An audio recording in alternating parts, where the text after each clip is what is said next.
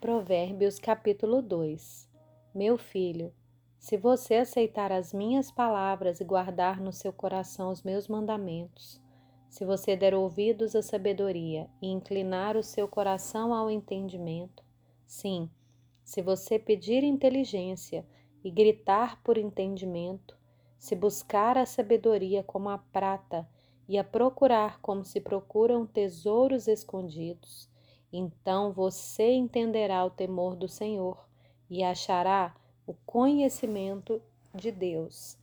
Porque o Senhor dá a sabedoria e da sua boca vem o conhecimento e a inteligência. Ele reserva a verdadeira sabedoria para os retos, é escudo para os que andam com integridade, guardando as veredas da justiça e conservando o caminho dos seus santos.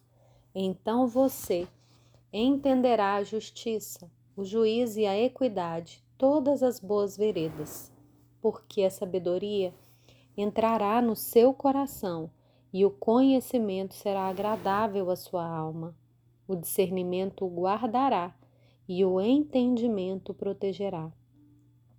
A sabedoria o livrará do caminho do mal e do homem que diz coisas perversas, dos que abandonam as veredas da retidão para andarem nos caminhos das trevas, dos que têm prazer em fazer o mal e se alegram com as perversidades dos maus, cujas veredas são tortuosas e que se desviam em seus caminhos.